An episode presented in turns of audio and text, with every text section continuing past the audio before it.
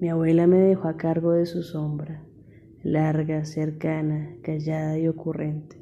Cada mañana, cuando veo que por la ventana se cuela una luz y ésta golpea la pared, la descubro salir de alguna de las esquinas de aquella geometría que se esfuma con el pasar de una nube o de las horas.